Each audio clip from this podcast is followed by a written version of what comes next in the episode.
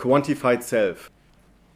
Die Quantified Self ist eine 2007 von zwei Journalisten des New Economy Zentralorgans Wired ins Leben gerufene Bewegung von Menschen, die sich selbst vermessen.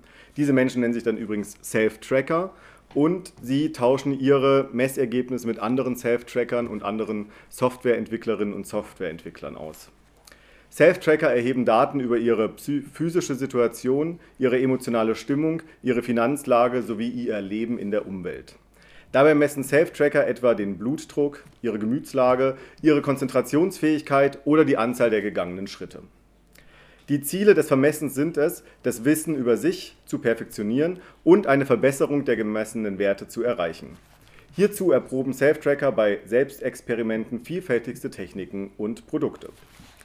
Die erhobenen Daten sowie die Ergebnisse der Selbsttests tauschen dann die Self-Tracker in Blogs, bei regionalen Treffen und in überregionalen Konferenzen aus. Eine der bisher größten Zusammenkünfte fand im September 2012 in den USA statt.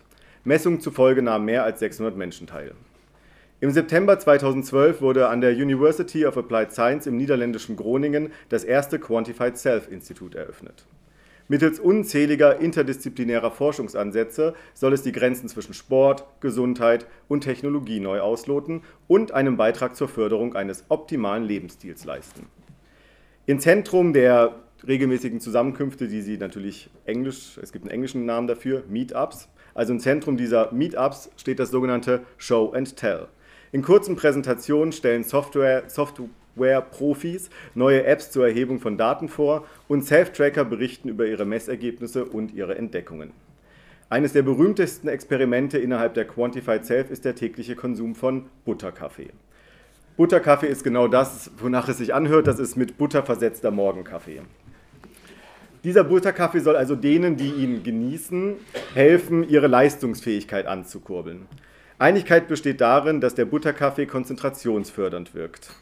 Noch nicht abschließend erforscht ist allerdings, wie viel Gramm Butter zum morgendlichen Kaffee hinzugegeben werden sollten. Die optimale Dosis scheint irgendwo bei oder irgendwo zwischen 40 bis 125 Gramm pro, pro Tasse zu liegen. Mit Hochdruck arbeiten Self-Tracker an der Weiterentwicklung der Rezeptur. Ein Blogger namens Caveman Klaus vermeldet, er trinke jeden Morgen hochwertigen organischen Kaffee mit exzellenter Butter von Milch, äh, von Milch von hochmotivierten Weidekühen, die viel an der frischen Luft sind, sowie einer Dosis Kokosnussöl. Das bringe ihn fünf bis sechs Stunden pure Energie und kurble seinen Fettstoffwechsel an.